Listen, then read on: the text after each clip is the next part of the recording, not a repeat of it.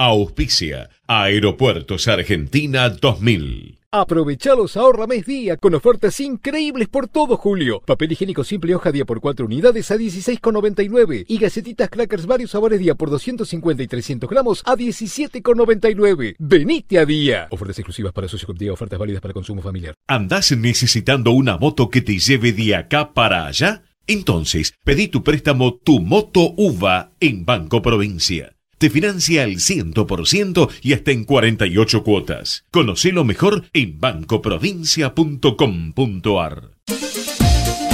Parque Eólico Arauco es una empresa estatal que genera recursos genuinos al transformar el viento en energía eléctrica y con sus utilidades impulsar el desarrollo productivo de La Rioja a través de mecanismos que permitan hacer sustentable la producción agrícola ganadera en la provincia. Parque Eólico Arauco, presente y futuro.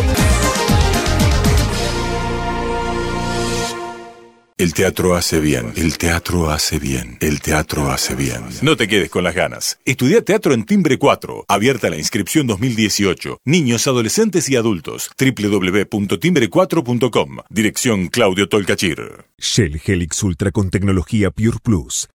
El único lubricante diseñado a partir de gas natural para el máximo rendimiento de tu motor. Presenta. Movistar llegó a tu casa para conectarte con todo Ahora Movistar también es internet en tu casa y teléfono fijo. Tenemos todo para conectarnos. Movistar, elegí todo.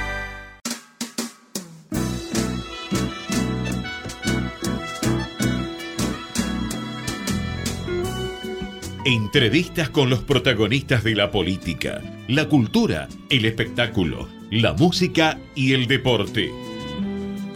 Un diálogo abierto para pensar desde una óptica diferente. Voces y Memoria, los martes de 20 a 21 con la conducción de Hernán Dobri.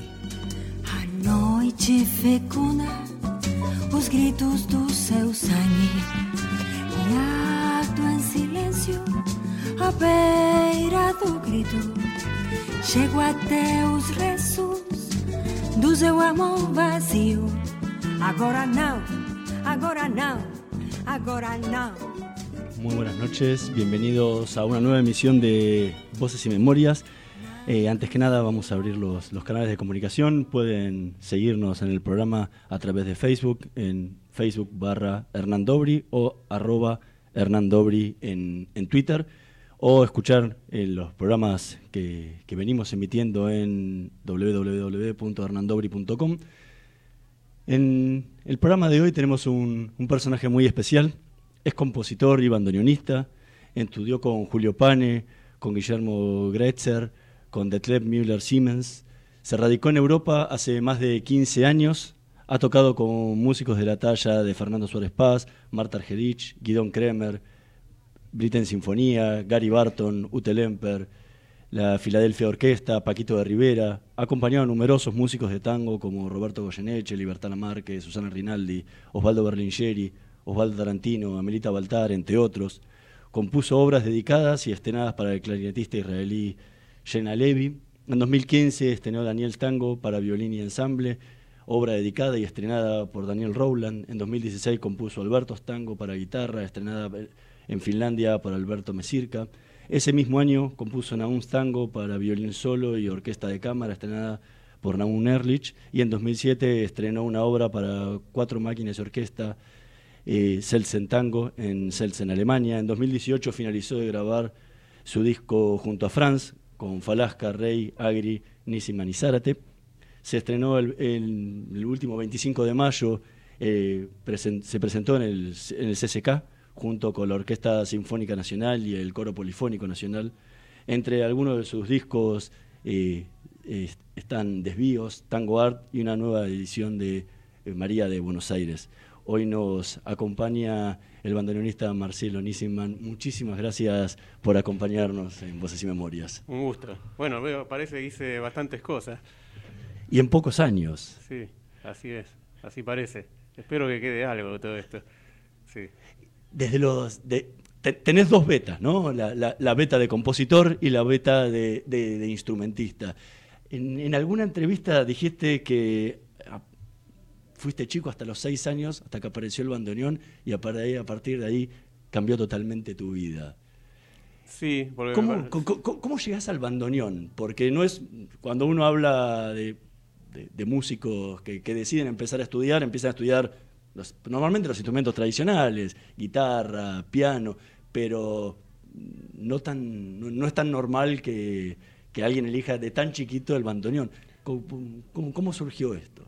Bueno, porque en realidad debería de ser normal, sobre todo para alguien que vive en Buenos Aires. Y antes era quizás normal. Es decir, en la época, yo no nací en el, ni, ni en el 30 ni en el 40, pero en esa época yo, yo, yo sé, lo sé por la gente con la que hablé, de que siempre había bandoneonistas en todos los barrios y en todas las manzanas que estudiaban.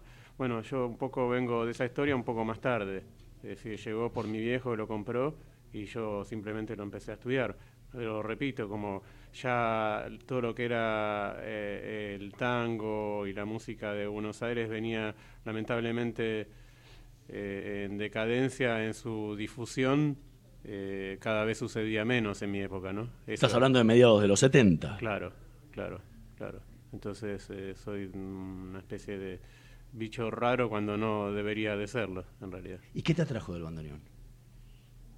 No sé, porque era muy chiquito. Todas las cosas que pasan cuando uno, al menos a mí, que me pasan que me pasaron así en la infancia, no, no les encuentro mucho el porqué. Era como que estaba ahí.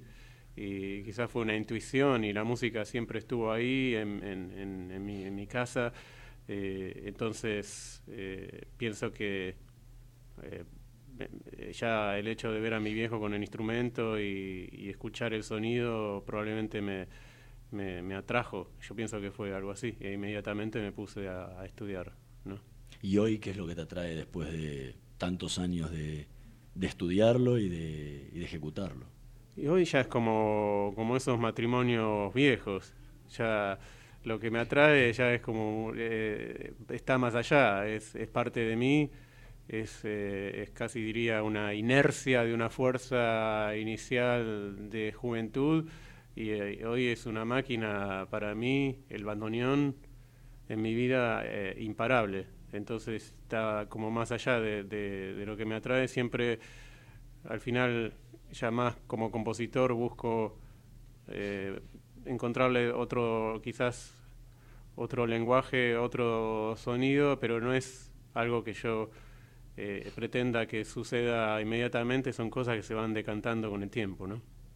Hace un tiempo en una entrevista decías que hay un montón de cosas que quiero seguir desarrollando y hacer. Las hago y muchas veces fallo en el intento, pero sigo adelante. Generalmente la segunda vez funcionan. No me olvido, las continúo. Lo que pasa es que el error es una parte del camino, pero son proyectos muy lar- a muy largo término, sobre todo la música que escribo y van, toca- y van tocando y grabando. Entonces quizás perfeccionando lo que estoy haciendo hoy y que se difunda más. Eso me interesa. ¿Qué te...? Ah, mira, eso parece parece bien eso que dije. Sí, eh, sí, ahora que eh, no me acuerdo dónde, dónde lo dije, debe haber sido hace varios, varios años, pero est- estoy de acuerdo con eso que dije. Muchas veces me pasa que, que alguna vez leo alguna entrevista o cosas que dije en el pasado y, y las pienso totalmente al revés hoy. Eh, o no estoy de acuerdo con cosas que ni que hice ni que dije. Eh, esto que lees vos lo sigo afirmando, lo sigo pensando, porque con el tiempo y la distancia se puede analizar mejor las cosas que uno intentó hacer y con suerte mejorarlas.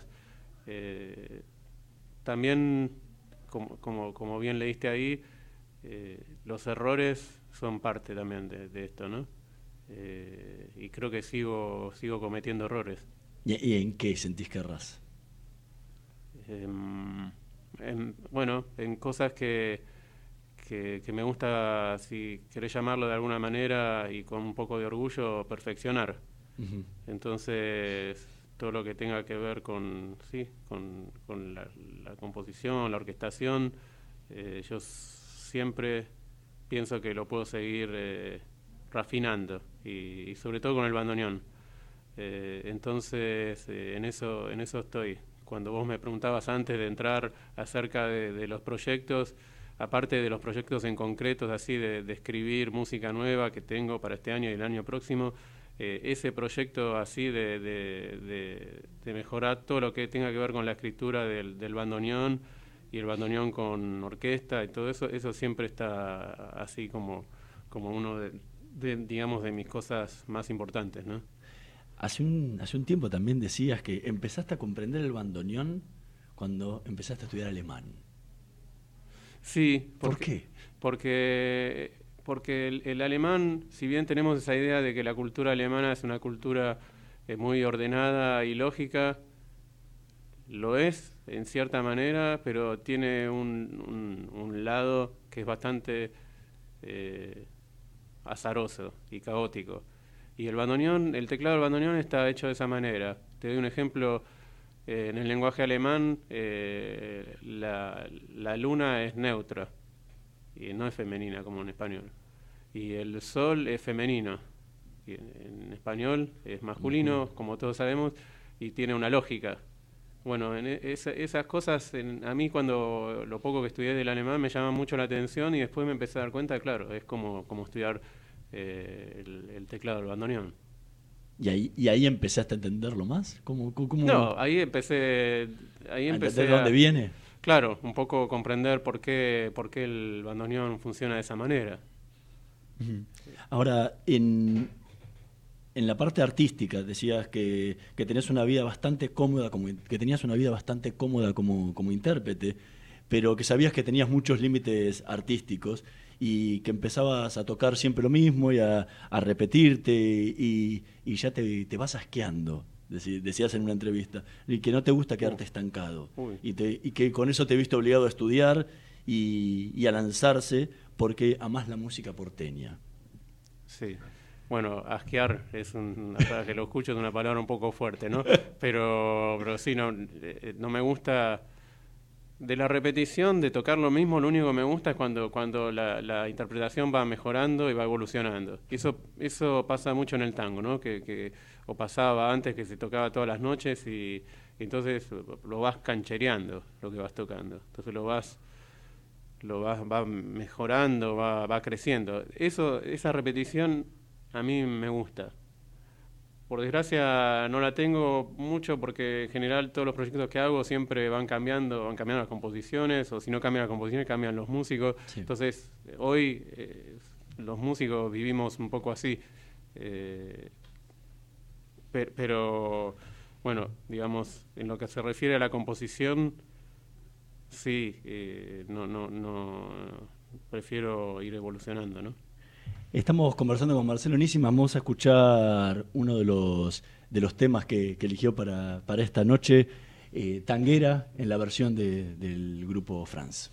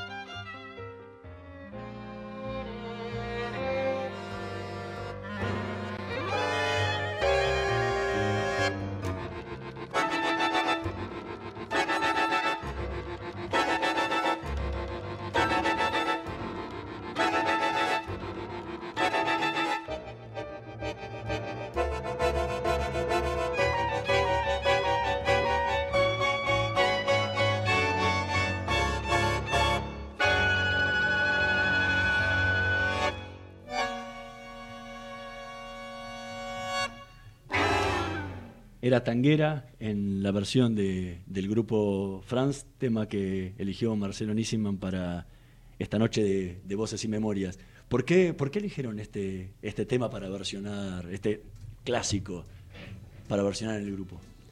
la verdad es así. esto es un arreglo que, escribí hace muchos años, que se estrenó en Japón.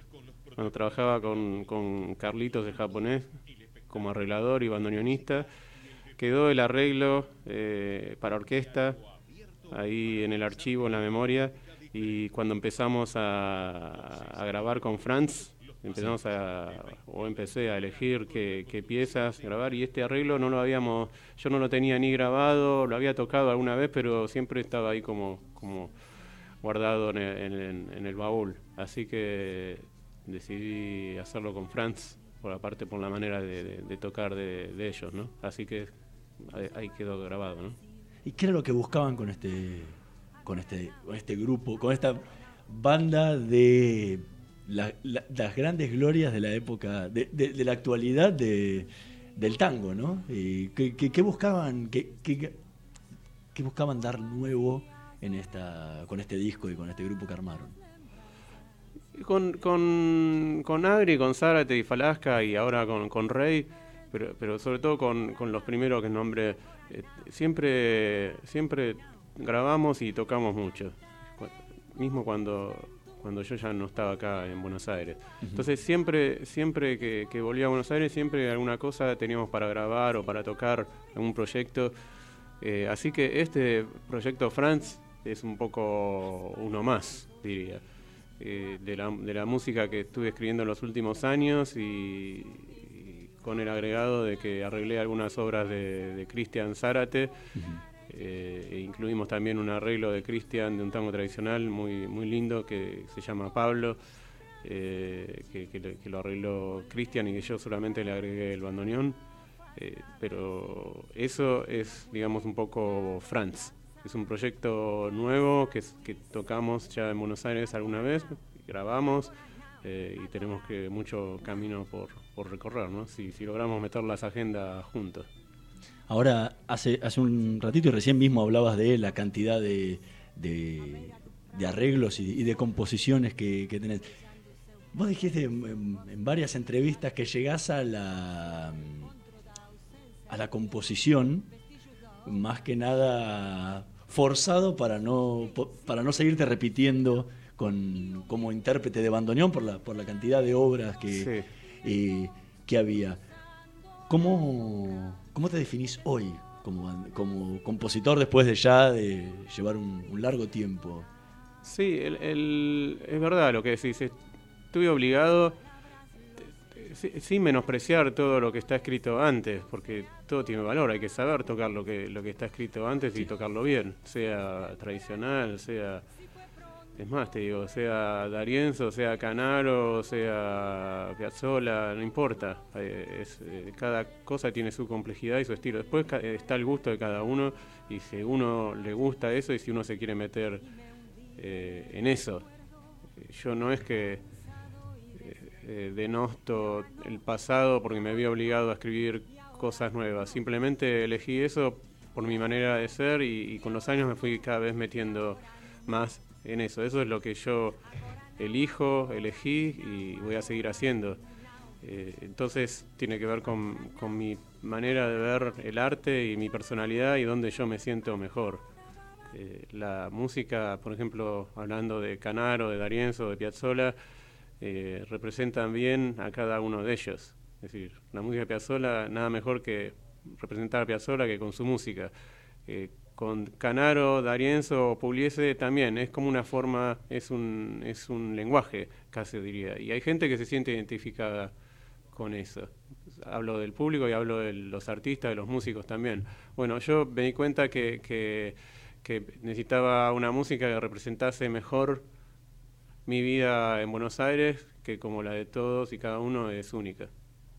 Hace, también en algún momento decías que al momento de componer apuntás hacia algo tradicional para después romperlo. Sí. Y, también te dijiste, y, también dijiste de vos mismo que sos un talibán de lo moderno.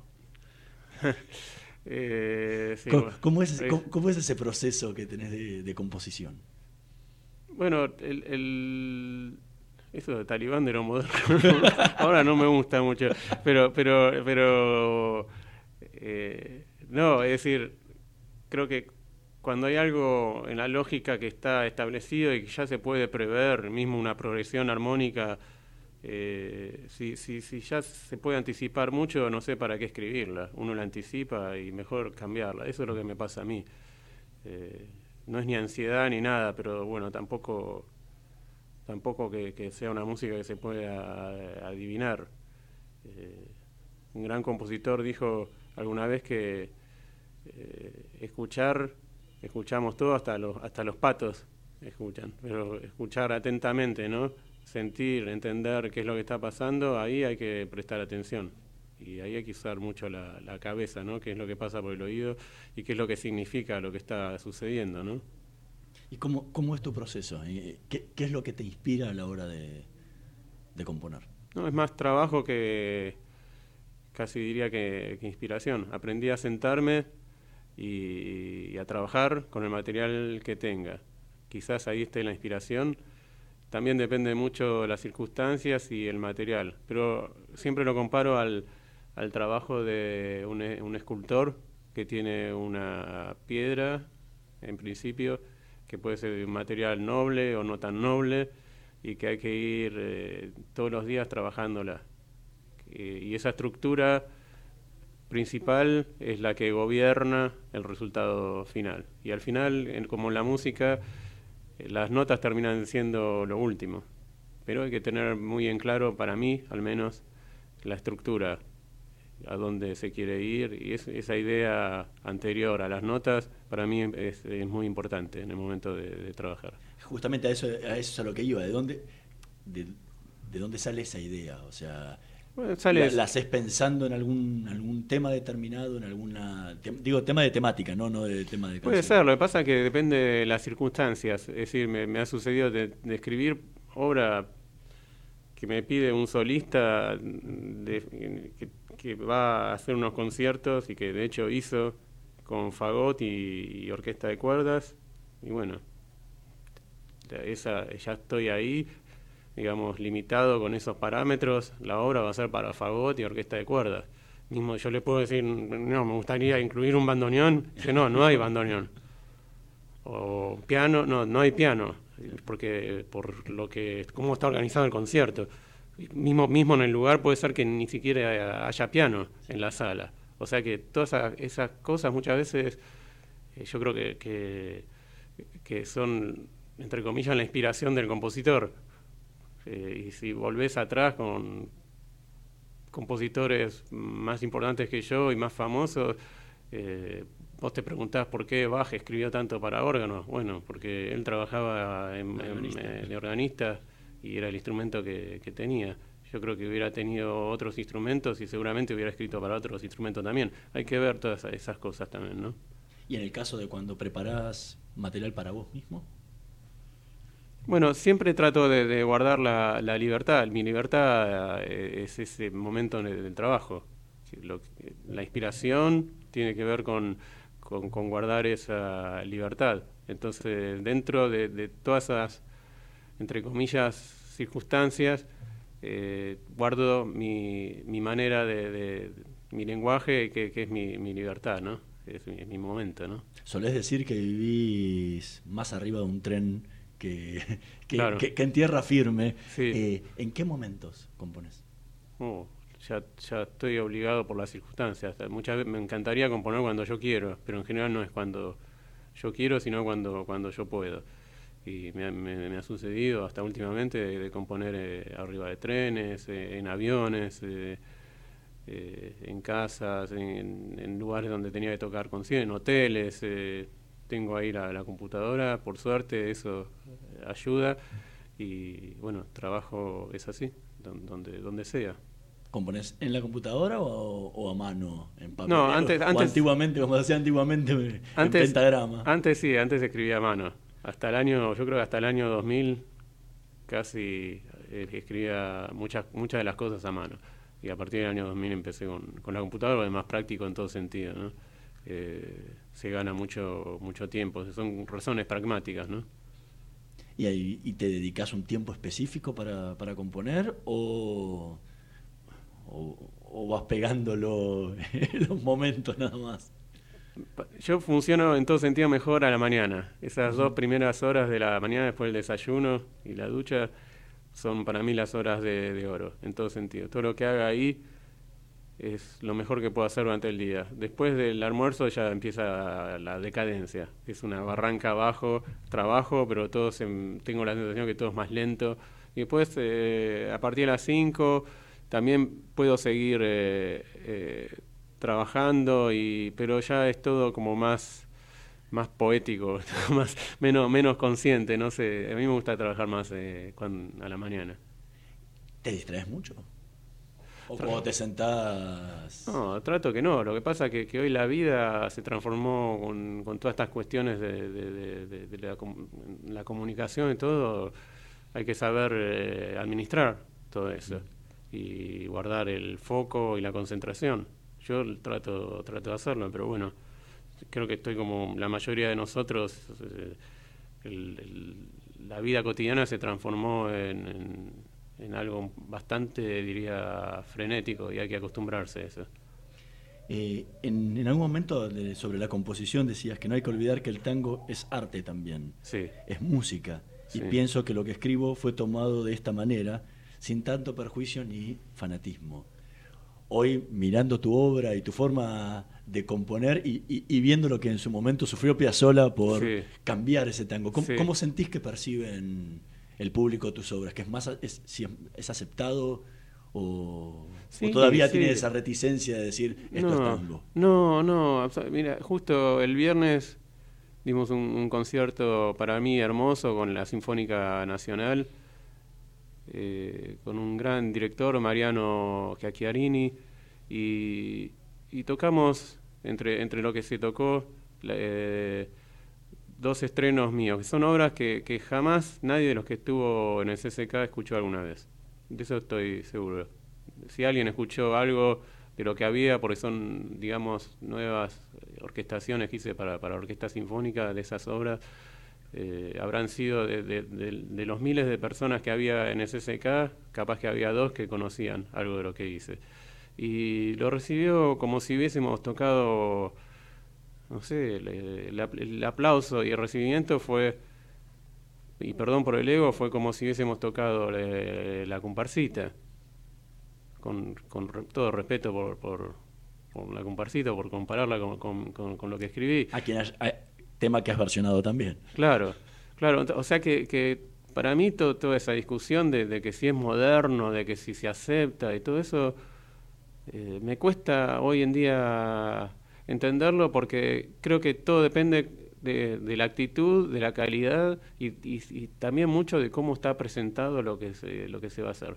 Es decir, en el caso, volviendo a tu pregunta de, lo que me decís de que sucedía con Piazzolla, eh, es como si yo pienso el mundo del tango había quedado tan, anclado en, los años 50 que, lógicamente si la gente va a bailar si la gente quiere escuchar todo en cuatro y, está acostumbrada a Troilo, a Darienzo y todo eso, y vos en ese mismo lugar caes con una cosa genial, pero totalmente diferente en la función de lo que cumple como música, es obvio que se va a armar lío. Después podés, claro, discutir, bueno, la manera que tenemos los argentinos de, de dialogar y discutir a los sillazos, eso es otro tema. Pero, pero, pero es como si, si yo hoy, no sé, en un boliche de cumbia vengo con mi bandoneón y me pongo a tocar eh, unas obras mías, me, matan. Y pienso que un poco, simplemente al final, lo, lo de Astor fue, fue, fue eso. Eso se podría haber solucionado muy fácilmente. Y es más, eso sucede en todo el mundo, que hay lugares para bailar, hay lugares para la música contemporánea, lugares para la música tradicional, y era una cuestión de organizar eso, nada más. Estamos conversando con el bandoneonista Marcelo Nissenman. Vamos a ir una pequeña pausa y enseguida volvemos con más voces y memorias.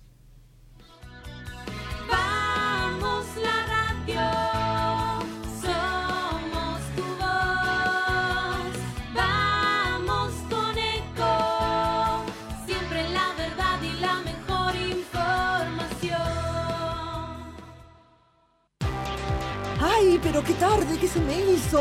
Me tengo que apurar porque si no, no llego, no llego, no llego. No. ¿Pero seguro? ¿Qué problema? Eh, bueno, vamos a encontrar una solución. Bancame ahí que en dos minutos estoy con vos. Bueno, vos ahora te tenés que ir. Sí, pero yo quiero hablar de esto ahora. Cuando llegue a casa te llamo. Te... Tres de cada diez muertos en el tránsito son peatones. Cruzá siempre por la senda peatonal o esquina, respetando los semáforos. Allí, todos los vehículos deben darte prioridad. Luchemos por la vida. Descarga gratis de tu celular la aplicación Ecomedios. Podés escucharnos en vivo, informarte con las últimas noticias y entrevistas en audio y video. Búscala y bajate la aplicación Ecomedios.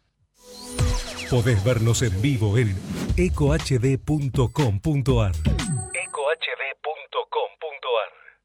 Conectate con nosotros. Twitter arroba Ecomedios 1220. Voces y memoria. Una hora con los protagonistas de la política, la cultura, el espectáculo, la música y el deporte para pensar desde una óptica diferente.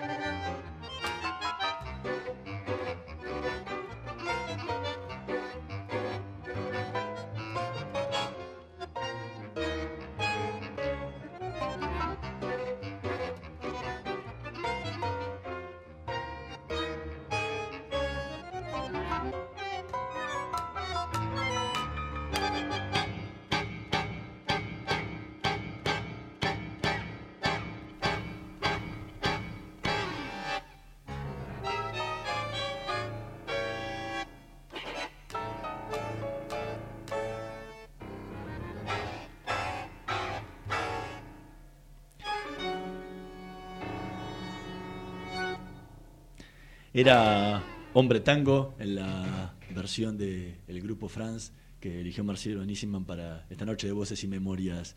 Que, ¿qué, le, ¿Qué les atrajo de este Hombre Tango? ¿Qué nos atrajo?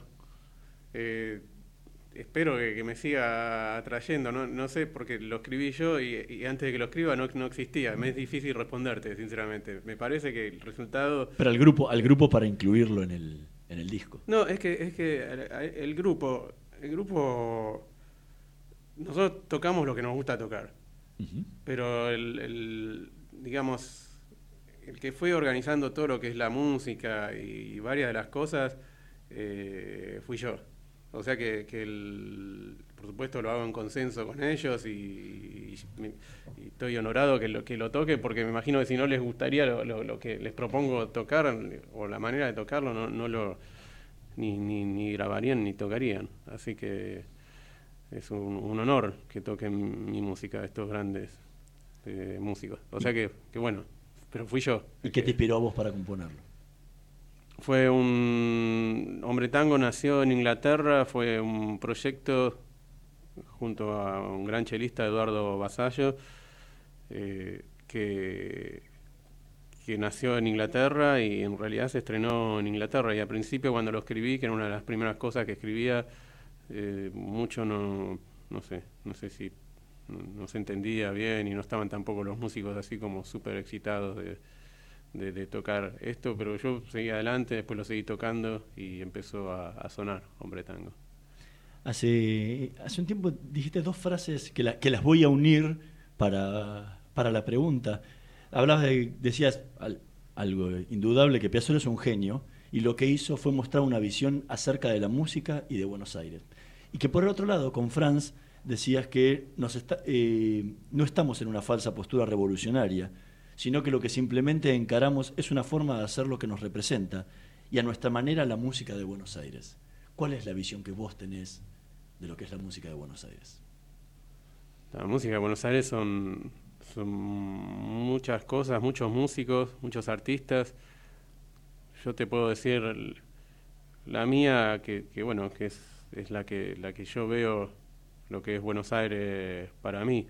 es yo también vengo de otra generación, ya con el tiempo, y es otra historia. Quizás yo pienso que tuve la, fortuna de, vivir y, tocar y trabajar con, gente que, tuvo la época, que vivió la época gloriosa del tango, como son Berlingeri, por nombrarte a uno, Goyeneche, eh, haber conocido a Piazzolla, eh, tocar mucho Negro Lavie, bueno, un, montón de grandes artistas que de chiquito tuve la fortuna de, trabajar y tocar. El tiempo y, Argentina cambiaron, las épocas cambiaron y espero que eso se vea reflejado también, y creo que se ve reflejado en, la música en Buenos Aires. Entonces hoy tenés un montón de, artistas que, hacen tango y que, que, hacen que, la música suene diferente. La mía, al final, más allá de Buenos Aires, como te decía, tiene que ver con mi historia, una historia de mi familia y, mis experiencias en Europa y, creo que todo eso se, se refleja ¿no? en lo que hago. Dijiste en algún momento que hay cosas que se pueden escribir y otras que no. Otras no existen en Europa, existen en Buenos Aires. Sí. ¿Y cuáles son esas cosas que existen en Buenos Aires? Bueno, al revés también, es decir, cosas que existen en Europa y, que, no existen en, Buenos Aires. Es decir, las de Buenos Aires son... Esas que te llevas, que te nutrís cada vez que venís a Buenos Aires, porque el resto de tu vida pasa, pasa por Europa. Claro, es como, es como... Creo que el ejemplo de los dialectos o la manera, suponete, vos querés aprender a hablar en, en lunfardo. Y bueno, ya casi no existe el lunfardo pero puedes encontrarte con gente que todavía conoce, pocos que conocen cómo hablar en lunfardo. Vos para aprender eso tenés que venir acá a Buenos Aires, encontrar a esas personas, estudiar y hablar con ellos y lo vas a aprender. Al revés es lo mismo, si querés hablar un dialecto del siciliano, por ejemplo, o napolitano, y tenés que irte ahí. Y lo vas a aprender, no, quizás no llegues a ser nunca un napolitano, pero lo vas lo vas a aprender pero se aprende todo eso viviéndolo, hablándolo y mucho de oído. Y el tango todavía tiene mucho de eso, o el tango que, que, que yo aprendí tocando, es- esas cosas que, que tenías que, aprenderlas de, oído y, tocando. No sé, con Osvaldo Tarantino tocaba y, él nos escribía muchas de las cosas que había que, adivinarlas, tocar con él, ir haciéndolas. Bueno, esa es la, cultura linda de, Buenos Aires, ¿no? Recién cuando, cuando hablábamos de hombre tango decías que muchas veces lo, que, que las primeras veces los músicos o por ahí no lo entendían o, o, eh, lo que querías expresar justamente con eso. ¿Cómo, cómo le transmitís a músicos europeos con los que solés tocar que posiblemente nunca hayan venido a Buenos Aires? En algunos casos por ahí sí, pero muchas veces no, Mm. no vinieron a Buenos Aires este espíritu que estás explicando. Bueno, el espíritu para mí, en ese caso, está en la partitura. O sea que si, no está en la partitura, va a ser difícil que, se los pueda yo transmitir. Yo no intento eh, enseñarle nada a nadie, y menos en Europa, de, de donde estoy constantemente aprendiendo. Pero quizás sea más la actitud.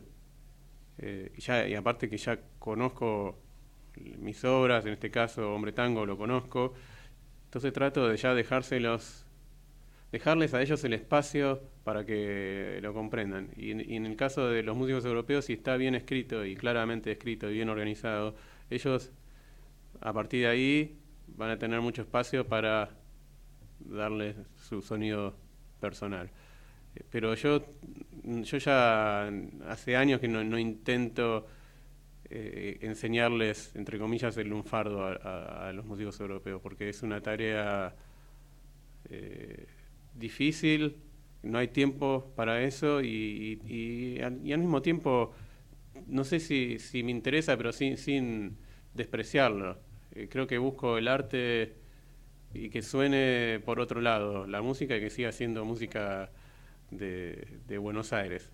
Hacerlo de manera como tradicionalista es, es casi anacrónico, diría.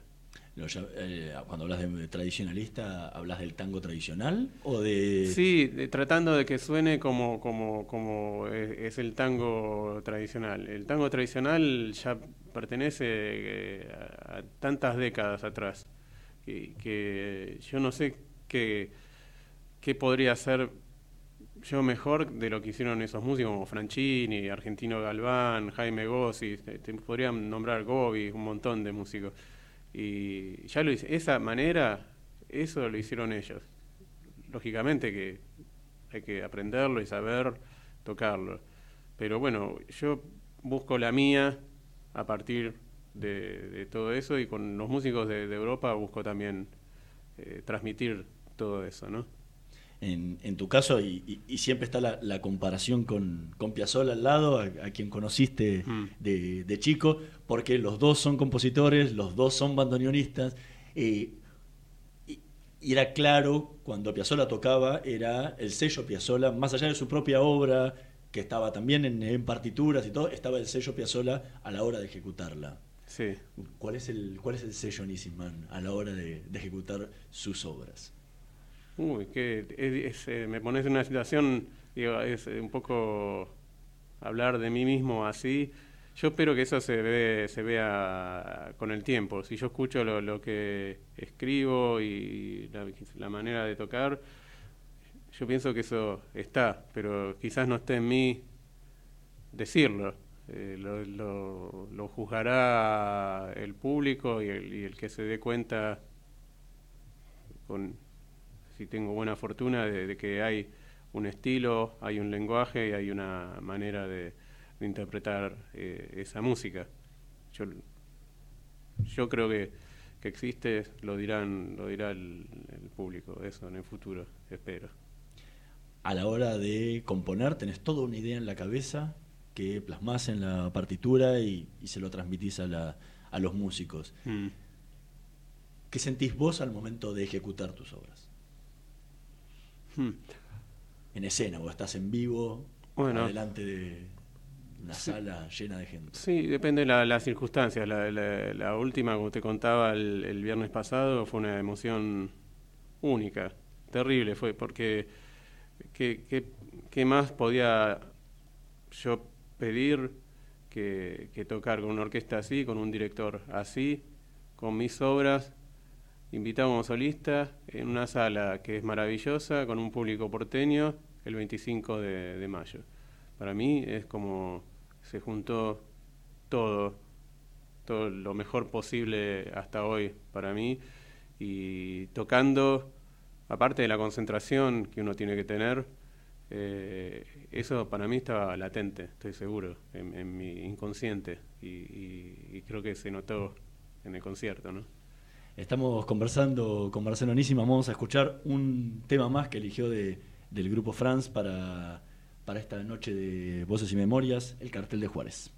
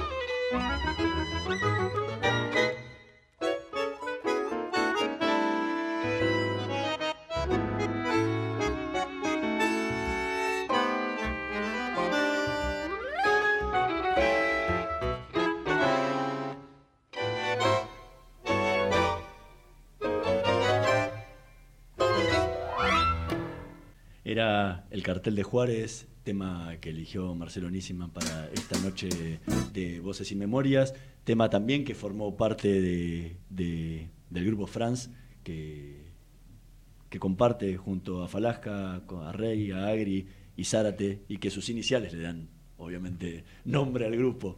Eh, ¿qué, qué te inspiró en este cartel de Juárez? Bueno, el cartel de Juárez es una obra de Cristian Zárate. Yo lo único que hice fue El arreglarla, sí. un, un poquito, no mucho, porque hice otros arreglos de Zárate más, más elaborados. Acá no, la verdad, quería grabarlo sí o sí y ya me iba quedando corto de tiempo, entonces lo hice bastante velozmente. De todas maneras, eh, estoy contento con el, el resultado. Lo que me inspira es eh, Cristian Zárate, es decir, eh, lo que es como compositor, lo que es como arreglador, lo que es como, como pianista de tango.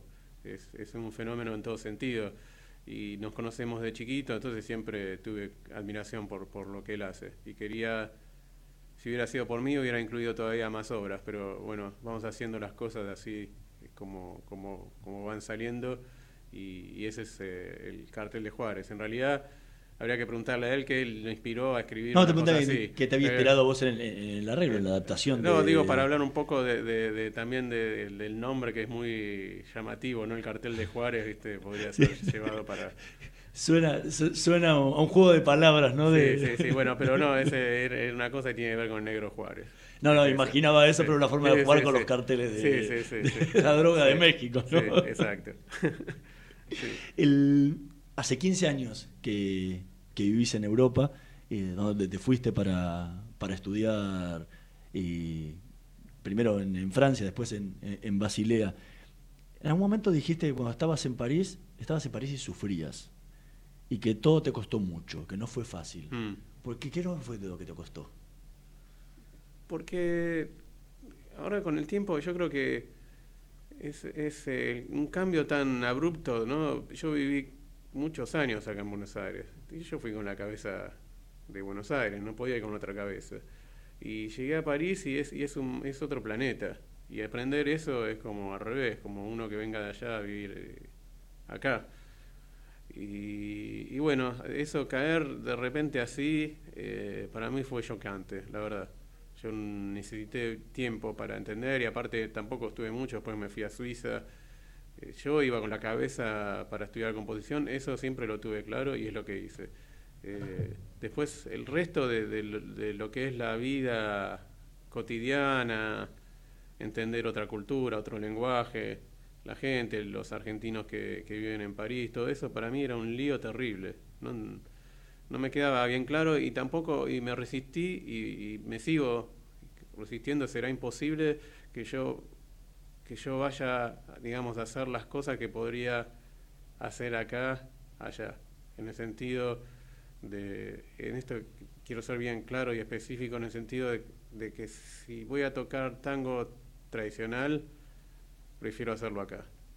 No, no, no, no voy a ir a, a París a, hacer una sucursal de, de- de una casa de turismo o, a vivir de- del tango, todo eso, con todo respeto por el que lo hace, eso para mí no, no, no es posible.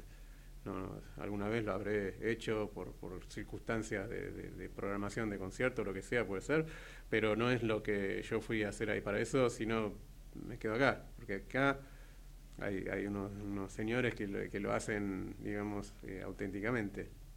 Y allá es mejor, es como, como la comida, allá es mejor comer eh, eh, la comida de, de allá que la hacen muy bien, o, o en Italia lo mismo, y acá es mejor comer asado, ¿no? ¿Te costó ser aceptado y reconocido? en Bueno, Europa? es que yo no sé si soy ni aceptado ni, ni reconocido así. Bueno, los Sí. resultados nos remitimos, o sea, Sí, bueno, pero, pero claro, el... o insertarte en el todo- mundo de la que- música. Sí, no, todo, todo, todo depende de lo que uno hace y, y cómo lo veas. Todo, todo, todo cuesta, todo es trabajo. Eh, no es que, que me fui allá y me fue fácil. Para mí eh, fue mucho y sigue siendo todo mucho esfuerzo. No lo digo para nada quejándome. Pienso que todos, vos, yo, toda la gente, la mayoría hacemos mucho esfuerzo por, por las cosas, para que las cosas funcionen. Y en mi caso, al, al haberme metido en algo así como lo que estoy haciendo hoy en día, bueno, es el resultado de, de mucho esfuerzo, pero al mismo tiempo del esfuerzo están, están las satisfacciones eh, y eso es lo que me hace todavía seguir en un equilibrio. claro. Marcelonísima, muchísimas gracias por habernos acompañado Placer. esta noche. Gracias a vos. Nosotros nos vamos a reencontrar la semana que viene. Si quieren volver a, a escuchar la, la entrevista que hicimos hoy con el bandoneonista Mar- eh, Marcelo pueden escucharla en www.hernandobri.com. Nosotros nos vamos a volver a encontrar la semana que viene. En la operación técnica Javier Martínez. Nos vemos el próximo martes. Chao. Noite fecunda, os gritos grito,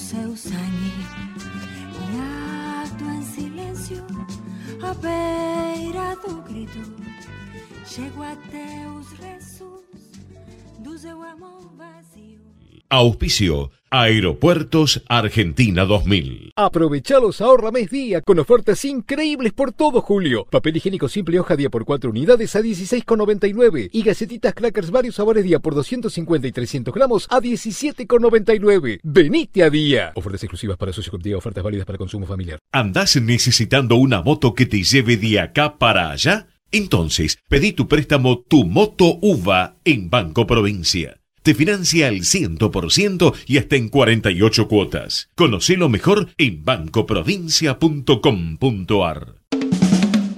Parque Eólico Arauco. Arauco 1 es un hito de independencia energética para La Rioja, uno de los primeros en tener la mayor capacidad instalada e interconectando al sistema nacional. Un cambio de paradigma en el desarrollo de la provincia, representando la confianza en la industria local y la convicción hacia un desarrollo sustentable. Parque Eólico Arauco, presente y futuro.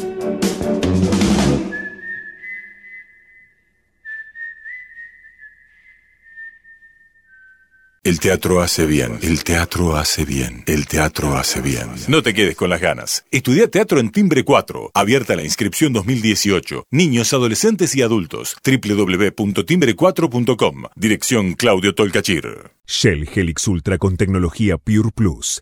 El único lubricante diseñado a partir de gas natural para el máximo rendimiento de tu motor. Presentó. Movistar llegó a tu casa para conectarte con todo. Ahora Movistar también es internet en tu casa y teléfono fijo. Tenemos todo para conectarnos. Movistar, elegí todo.